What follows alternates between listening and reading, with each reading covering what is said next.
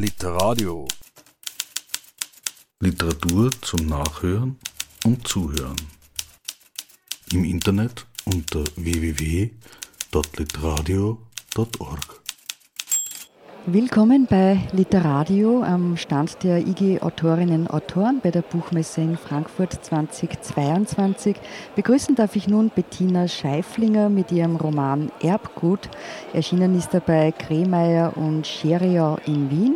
Liebe Bettina, herzlich willkommen. Hallo, vielen Dank. Es ist dein erster Roman und dem hast du den Titel Erbgut gegeben. Ein Gut ist ja an sich etwas, das eher positiv konnotiert ist. In dem Fall ist es schon noch ein bisschen mit Lasten oder Belastungen äh, verbunden. Wie würdest du denn Erbgut definieren, vor allem auch im Zusammenhang mit deinem Buch? Es ist beides. Es ist gut und nicht gut. Es ist gut und, und es kann gefährlich sein und es schlummert und das hat mich interessiert, ähm, weil es halt auch so diffus und manchmal ungreifbar ist. Es ist so, man weiß nicht so genau, was ist in mir drin. Es gibt irgendwie, wir wissen, es gibt Krankheiten, die in einem irgendwie schlummern können oder vielleicht auch nicht. Und dann gibt es halt so diese Bereiche in jedem Charakter drin oder in jedem auch Körper drin, die mir mitgegeben wurden, ohne dass ich davon weiß. Und das hat mich äh, interessiert für die Figuren in dem Buch, die ich dann beschrieben und geschrieben habe. Also so war, wie gehen die damit um mit den Spuren in ihren, in ihren Körpern und in ihren Genen auch, ähm, von denen sie wissen oder nicht wissen. Ein Teil ist auf jeden Fall der biologische Teil, wo Erbgut weitergereicht wird. Und auch das spielt eine Rolle in deinem Roman, nämlich es geht um das Vererben von Krankheit eben. In dem Fall handelt es sich um eine Krebserkrankung und da hast du auch eine kleine Textstelle schon einmal vorbereitet, wo genau das thematisiert wird zwischen zwei Generationen. Genau, soll ich noch kurz was dazu sagen oder direkt? Ja, also ist, ich lese auch gleich die Stelle, ähm, in der die Ich-Erzählerin sich auseinandersetzt, also ganz konkret auseinandersetzt mit der ähm, Mutter, die zu dem Zeitpunkt eine Chemotherapie über sich ergehen lassen muss, äh, weil sie einen Brustkrebs hat und ähm, das natürlich die Ich-Erzählerin einerseits ähm, erschüttert auch, weil es die eigene Mutter ist und weil es aber auch vielleicht mit ihr selbst zu tun hat. Und da habe ich dieses Kapitel vorbereitet, das ich lese. Ich bin 28 und fahre ins Krankenhaus, um meine Mutter bei der Chemotherapie zu besuchen. Sie liegt in einem der Behandlungsräume mit sechs anderen Frauen. Die Türen sind weit geöffnet. Meine Mutter schaut immer wieder mit gerunzelter Stirn zur offenen Tür. Dauernd betritt jemand den Raum und besucht eine der Frauen, redet und lacht mit ihr. Manche werden uns vorgestellt. Kinder, Ehepartner, Arbeitskolleginnen. Meine Mutter und ich grüßen, dann schweigen wir. Außer mir, meiner Schwester Anna und Papa weiß niemand von ihrer Krankheit. Meine Mutter muss erst wöchentlich zur Therapie, dann täglich, danach wird sie operiert. Sie spricht nicht über ihre Angst und die Schmerzen beginnt in unerwarteten Momenten doch zu erzählen. Sie fasst meine Hand und schärft mir ein, du musst es jetzt alles verdrängen. Die Behandlung dauert mehrere Stunden. Gesunde Frauen in weißen Kitteln bringen Kaffee und Mineralwasser. Sie dürfen sich frei bewegen. Die anderen tragen Hauben aus dickem Plastik auf dem Kopf die über Schläuche mit Geräten verbunden sind und in ihren Armen stecken Infusionen. Die Haube ist freiwillig, sie kühlt die Kopfhaut. So fallen weniger Haare aus.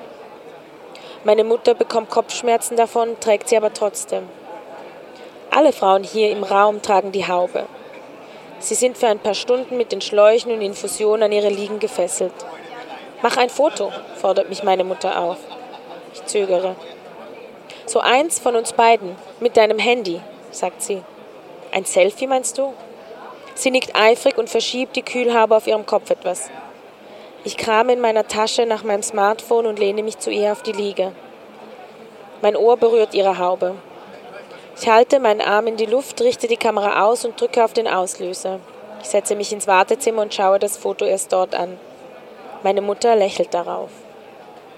Als sie fertig ist, winkt sie mir aus dem Gang zu. Wir fahren mit dem Zug nach Hause. Kurz bevor wir aussteigen müssen, drückt sie meine Hand. Es tut mir leid, es ist meine Schuld. Ich schaue sie fragend an. Die Krankheit, sie kommt bei mir von den Genen. Du kannst sie durch mich bekommen, weil ich sie habe. Sie schaut an mir vorbei aus dem Fenster. Der Zug hält und ich stehe auf. Ich nehme meine Handtasche. Sie schaut noch immer aus dem Fenster. Ich fasse sie am Arm und wir steigen aus. Sie läuft ein paar Schritte vor mir. Ich hole auf und halte sie an der Schulter fest. Ich habe doch auch noch Papas Gene, sage ich in ihren Nacken. Sie dreht sich um.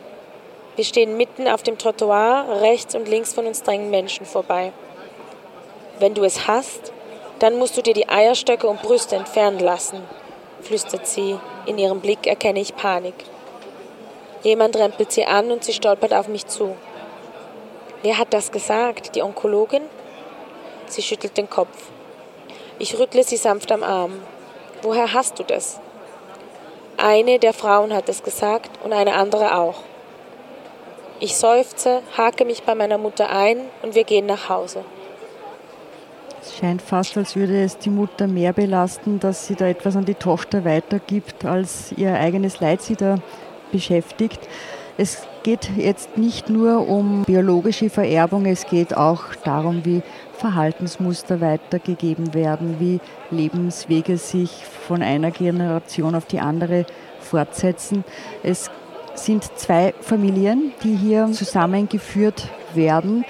Es ist auch sehr schön auf dem Titelbild dargestellt. Das finde ich ja sehr gelungen. Es ist ein Baum von den Wurzeln über einen ineinander verflochtenen Stamm und der dann in eine schöne dichte Krone voller Blätter und Blüten dann aufgeht. Das verbildlicht auch sehr schön die sehr kompakte Geschichte dahinter. Mich erinnert es natürlich auch ein bisschen an einen Stammbaum. Ich habe mir sowas mhm. auch aufgezeichnet zur besseren Orientierung und um den Überblick zu bewahren. Aber magst du mal diese beiden Familienkonstellationen kurz beschreiben, damit man eine Vorstellung hat, wer dort auf wen getroffen ist. Genau, ich glaube, am leichtesten ist es bei der Ich-Erzählerin zu beginnen, die nämlich auch ähm, fast am Ende steht. Ähm, fast am Ende, weil es am Schluss noch eine weitere Generation gibt. Aber sie ist eigentlich das Zentrum und von ihr aus gehen dann die zwei Familienstränge ab. Es gibt den ich fange an mütterlicherseits. Ihre Mutter ist die Tochter eines Schweizers und einer Italienerin und die andere Seite, die wachsen, muss man sagen, genau in der Schweiz auf. Also so, das ist die Schweizer Seite, die nenne ich dann so. Und dann gibt es die österreichische Seite. Der Vater der Ich-Erzählerin wächst in, in Kärnten auf, sehr ländlich und ähm, gerade am Ende des Zweiten Weltkriegs. Und seine Eltern sind einerseits die Mutter führt einen Gasthof und ähm, einen Bauernhof und hat ähm, da viel um die Ohren, auch, auch äh, mehrere Kinder, hat Geschwister. Und sein Vater ist bei seiner Geburt im Gefangenenlager, weil er im Krieg ein Nazi-Beamter war und das ist das Erbe väterlicherseits. Und das alles führt dann zusammen in der Ich-Erzählerin, ähm, die eben gerade diese Themen auslotet. Und ich finde es sehr interessant, was du davor auch gesagt hast, die, dass die Mutter da, also so, es geht immer in beide Richtungen. Runter zur Ich-Erzählerin, wenn man sich den Stammbaum verbildlicht, aber auch hoch. Ähm, genau, dass man sich auch sagt, was man eigentlich weitergibt. Also so, diese Richtung gibt es auch. Gleich am Beginn steht eine Geburt, nämlich die Geburt der Ich-Person, Ich-Erzählerin. Eigentlich sind es drei Geburten, nämlich die ihrer Eltern folgen gleich hinterher, die des äh, Vaters Arno und der Mutter Rosa. Und eigentlich werden da auch gleich ein bisschen die Charakterzüge der jeweiligen Figuren, Personen festgelegt. Hinzu kommen dann eben noch die beiden Großmütter und das sind so die fünf Hauptfiguren, äh, aus deren Perspektiven man das Geschehen dann eben erfährt. Du hast das in eher kurzen Episoden gehalten, mit Zeitsprüngen nach vorn, nach hinten, also chronologisch ist es auch nicht. Wie bist denn du dazu gekommen, ähm, das mit diesem Aufbau äh, auf, aufzuschreiben? Es ist sehr äh, unkonventionell, würde ich sagen, und es ist ein, ein Teil des Romans, an dem ich von Anfang an dann auch sehr gehangen bin, das ist die Konstruktion, wenn man dieses technische Wort auch verwendet ähm, vielleicht auch aufwendig scheint. Ähm, sie ist interessanterweise sehr organisch gewachsen. Es gibt kaum ein Kapitel, das in Zeit und Ort oder Person, wo zwei nacheinander die gleichen sind. Also so, das, das ändert sich eigentlich. Und ähm, genau, wie ich schon gesagt habe, es ist organisch gewachsen. Ich habe es nicht durchgeplottet, sondern es standen am Anfang die, die Geburten und es war dann auch sehr schnell klar, es gibt diese, dieses motivische Verknüpfen das ich dann gemacht habe und ähm, wonach dann gebaut wurde. Aber ich muss ehrlich sagen, erst gegen Ende. Also so, ich glaube, ich hatte schon zwei Drittel des ganzen Romans geschrieben, nach, wo dann wirklich, wo ich dann auseinandergenommen habe, ähm, wo, wo spricht welche Figur und, und das dann auch in dieser großen Übersicht, die ich dir vorhin auch gezeigt habe, so ein bisschen auch für mich visualisiert habe. Genau, es ist das, die Dramaturgie, wenn man so sagen will, ist eigentlich, ist, ist glaube ich, ungewöhnlich, aber ähm, man hält sich an Themen, genau. Es, ist, es, geht um die Themen und, und die Motive, die die Figuren miteinander verbinden, auch wenn vielleicht eine, zwei Generationen, 50 Jahre dazwischen liegen. Die Themen sind immer relativ klar, worum es geht. Allerdings formulierst du jetzt nicht alles bis zum letzten Gedanken aus. Also du lässt da schon noch ein bisschen äh, Platz äh, übrig, was allerdings schon klar ist, es ist einfach sehr intensiv vermittelt und, und sehr spürbar. Das liegt wahrscheinlich auch daran, dass auch sehr viele körperliche Empfindungen zur Sprache kommen, vor allem wenn sie Frauen betreffen. Also es geht um Geburt, es geht um Tod, es geht um Schwangerschaft, es geht um Menstruation, Verlust der Kinder. Und auch um ästhetische Fragen, auch, auch, das hat seinen Platz. Aber warum war es dir so wichtig, dass du da so viele äh, Facetten davon beleuchtet hast? Ich glaube, alles das, ähm, was ich zeigen wollte, also was ja eigentlich schon innerhalb der Körper stattfindet, die Gefühle und die Gedanken, dass ich da einen Weg gesucht habe, das auch zu zeigen, eben dieses, dieses Leid auch, ähm, was einerseits körperlich ist, die Schmerzen gerade. Ähm, Vorhin war, hatten wir von Kopfschmerzen gehört und auch anderen eben körperlichen Schmerzen, Menstruation. Das auch zu zeigen, also was macht das auch, wie wirkt sich das auch auf, auf die Körper aus? Und, und am Schluss sind meine Figuren in meinem Kopf ja dann auch Körper, ähm, die, die sich bewegen und miteinander irgendwie agieren. Ähm, und ich glaube auch, weil ich, weil ich sehr in die Figuren auch reingegangen bin beim Schreiben und mich da auch, auch körperlich hineinversetzt habe. Ähm, das hat wahrscheinlich auch damit zu tun. Ja, ich glaube auch, weil die Figuren, es sind ähm, die wichtigsten, die zentralen Figuren sind Frauen. Die Männer sind weniger, es gibt auch zentrale Figuren, ich glaube, wir kommen dann noch drauf. Aber und auch gerade Frauen befinden sich in diesem Spannungsbereich, also eben zwischen Körper einerseits Empfindungen, Gefühle, Mutterschaft, andererseits ähm, das, das, das, wirklich das Leiden mit einem, genau, dieser Brustkrebs oder Menstruation. Ich glaube, da hat mir einfach auch die die, die, Beidseitigkeit des Themas gefallen. Es kommen aber nicht nur die Frauen äh, dran, wenn es um den Schmerz geht, auch Arno, also der Vater der Ich-Erzählerin, hat da einiges erlitten, als Kind vor allem, mit seinem gewalttätigen Vater, der ist da ziemlich brutal verdroschen worden von ihm. Und dieser Großvater war dazumals auf der Seite der Nazis und dann auch in Kriegsgefangenschaft. Enkelin nimmt ihn als Grantler mehr oder weniger wahr, der ähm, einigermaßen zurückgezogen da in seinem Gartenhäuschen wohnt.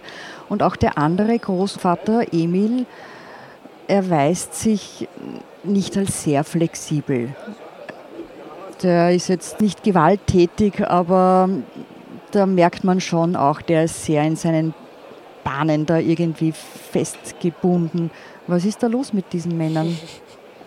Ähm, ich glaube, ich habe die Männerfiguren, also die sind ähm, auch wichtig, um, um die, die, die schwierigen Situationen auch der, der Frauen auch zu zeigen. Also zum Beispiel dieser Großvater, der äh, bei den Nazis war und dann, dann im Gefängnis, also abwesend war und dadurch auch für den Rest der Familie viel ähm, Schmerz ausgelöst hat und auch danach, weil er gewalttätig war mit seinem Sohn, weil er einfach auch nie da war als, als, als Helfer äh, und die Mutter, also seine Frau, ähm, da alles alleine eigentlich schmeißen musste. Äh, der, der, ich finde, du hast es sehr schön gesagt, der Emil, der ähm, Großvater väterlicherseits, mütterlicherseits, ist ähm, nicht sehr flexibel, also genau in seinen Bahnen und ähm, das ist für mich schon auch sehr bezeichnend für die Generation dieser jetzt, würde ich sagen, heute auch meiner, meiner Großeltern, die in ihren eigenen Rollen auch sehr gefangen waren.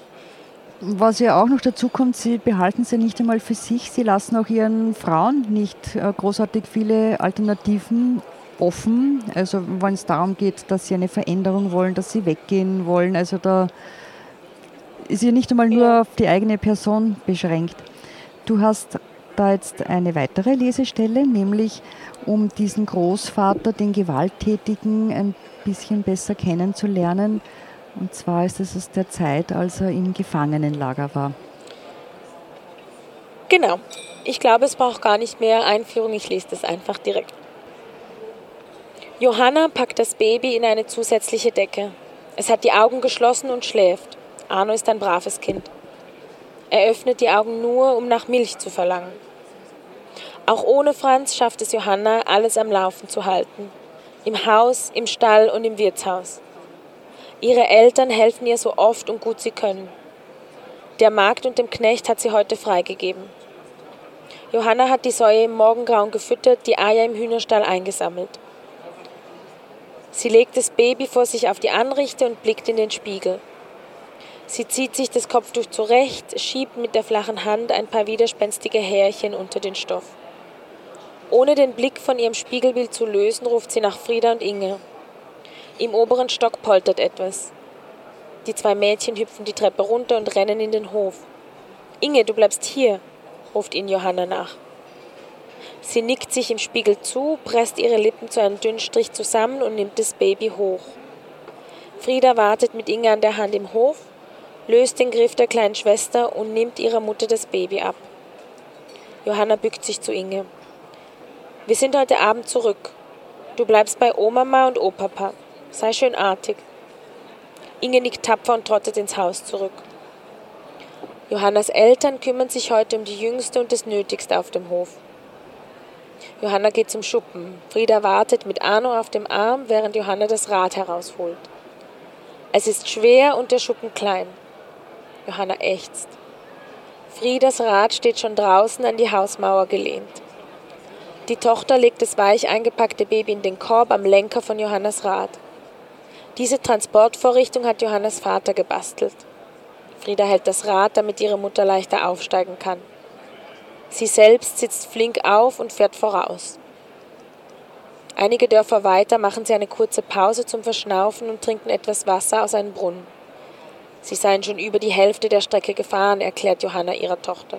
Es fehle nicht mehr ganz eine Stunde. Sie betrachtet ihre Älteste stolz. Kein einziges Mal hat sie gejammert auf dem Weg. Johanna weiß, dass ihr die Schuhe zu klein geworden sind die letzten Monate und drücken. Sie hat die Blasen an Friedas Zehen gesehen.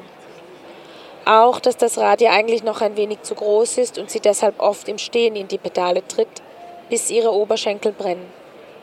Dein Vater wird sich freuen. Johanna zwinkert ihrer Tochter zu. Meinst du, mit Inge geht alles gut daheim? fragt Frieda. Stimmt. Die Mutter schnalzt mit der Zunge. Die Großeltern kümmern sich um sie. Ein Tag dauert nicht sehr lange. Und Arno, geht es ihm auch gut da drin?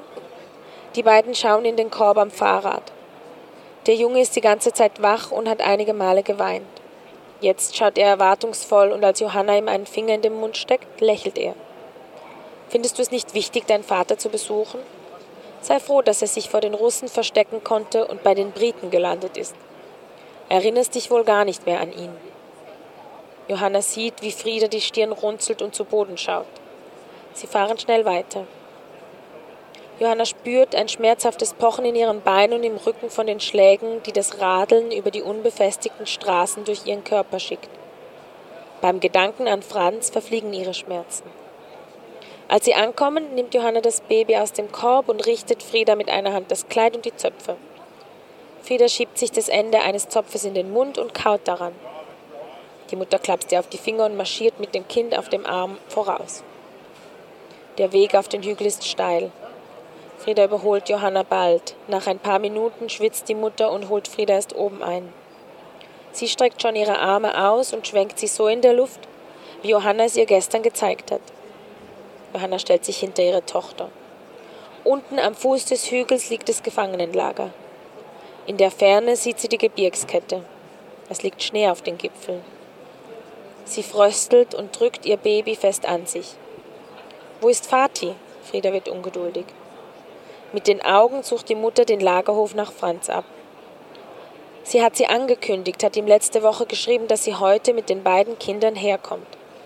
Er hat seinen Jüngsten noch nie gesehen. Wo ist Vati? Ist er da unten? Mutti, ich sehe ihn nicht. Johanna wird nervös. Da erblickt sie ihren Mann.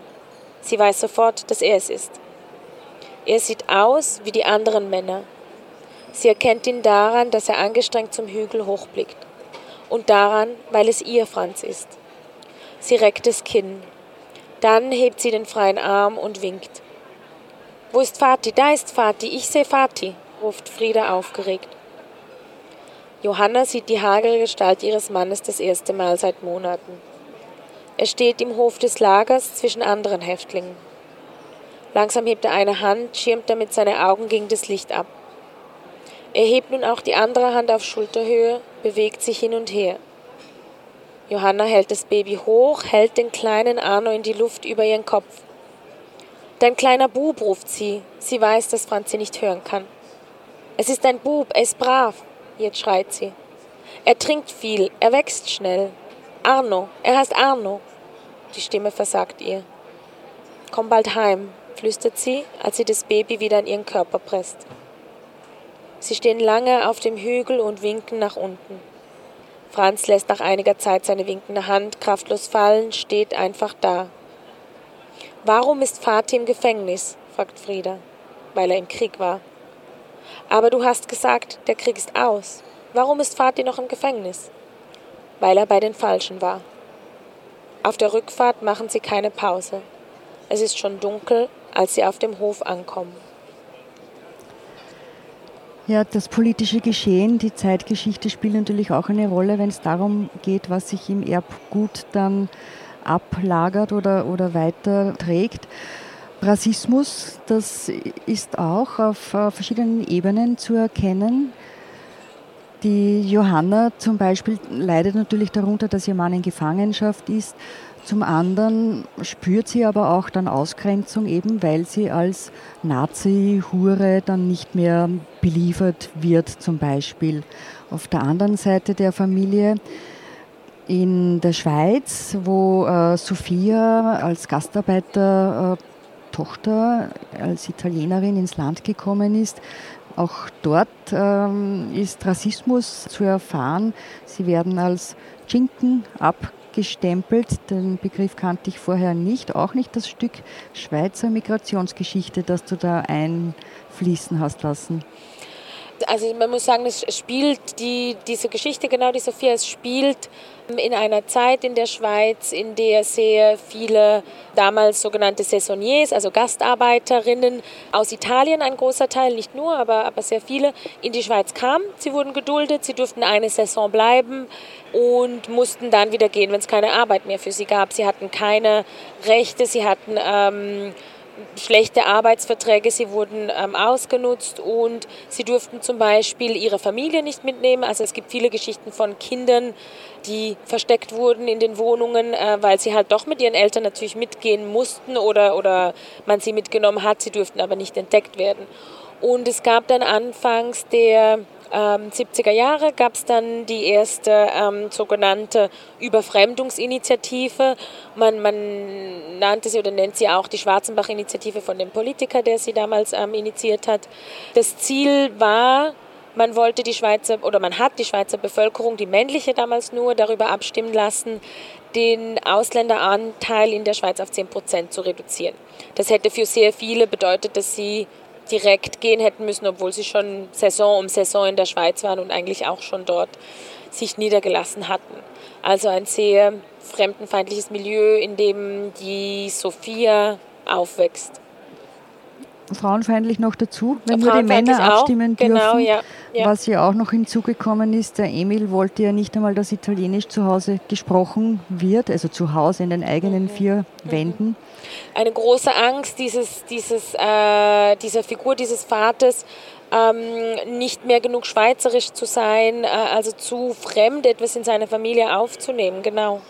Ähm, und noch zu diesem Wort, was du vorhin auch ähm, angetönt hattest, dieses Chinken, genau, was ein, ein, ein, ein Wort ist, was ein, ein Schimpfwort, was äh, über die Italiener, äh, wie sie genannt wurden, genau, und er wollte das äh, möglichst vermeiden, da in, in schwierige Situationen zu kommen.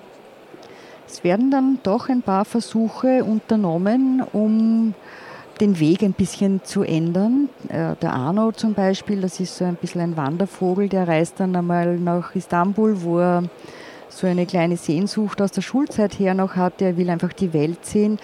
Und ganz interessant habe ich auch gefunden, die Maria, die Schwester der Rosa, also der äh, italienischen ähm, Mutter oder Großmutter, die zieht dann nach Kapstadt und da nimmt sie dann eigentlich eine, eine Rolle ein, wo sie sich eine, eine Gastarbeiterin fast ins Haus holt. Mhm. Eine Haushälterin, mhm. was ähm, äh, genau, was damals, also das Interessante bei, bei dieser Migration von der Maria äh, ist ja eigentlich auch, dass sie sich äh, da in Schweizer Kreisen bewegt. Also ähm, und, und natürlich auch sehr wohlhabend, also mit, mit der Gesellschaft vor Ort nicht viel zu tun hatte.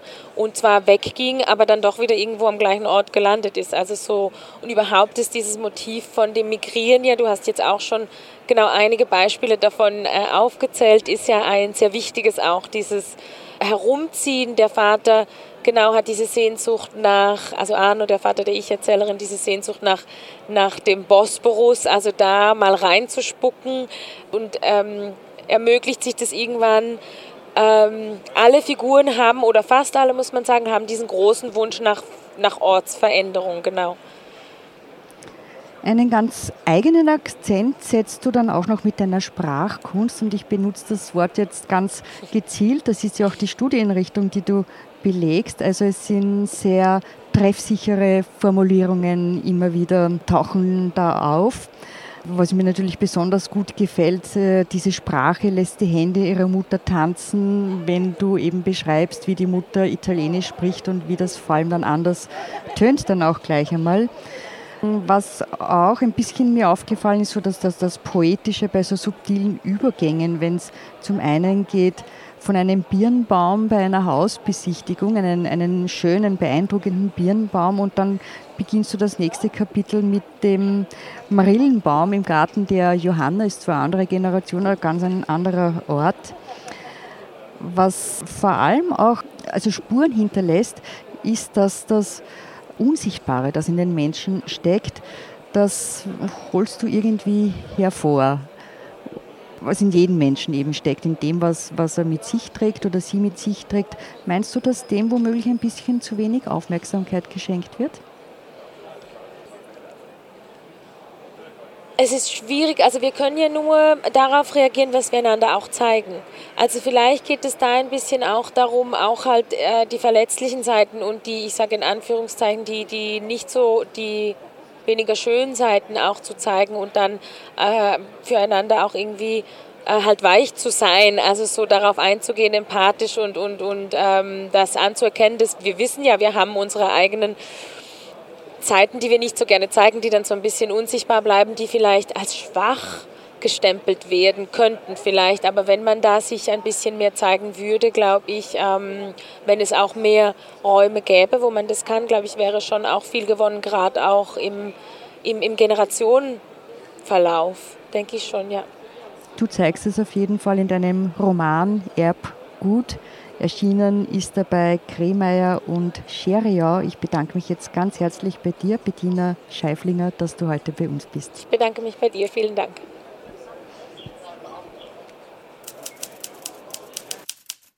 Literadio.